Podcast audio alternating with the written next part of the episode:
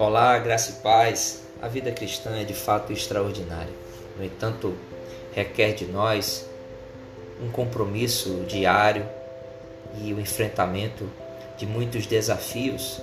Seguir a Cristo, ser um discípulo de Cristo, viver uma vida cristã autêntica e equilibrada não é tão fácil assim.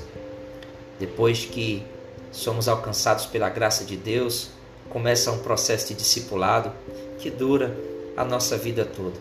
Nesse podcast, nós vamos falar sobre teologia, vida cristã, e como as Sagradas Escrituras se relacionam às mais variadas áreas e assuntos do nosso cotidiano.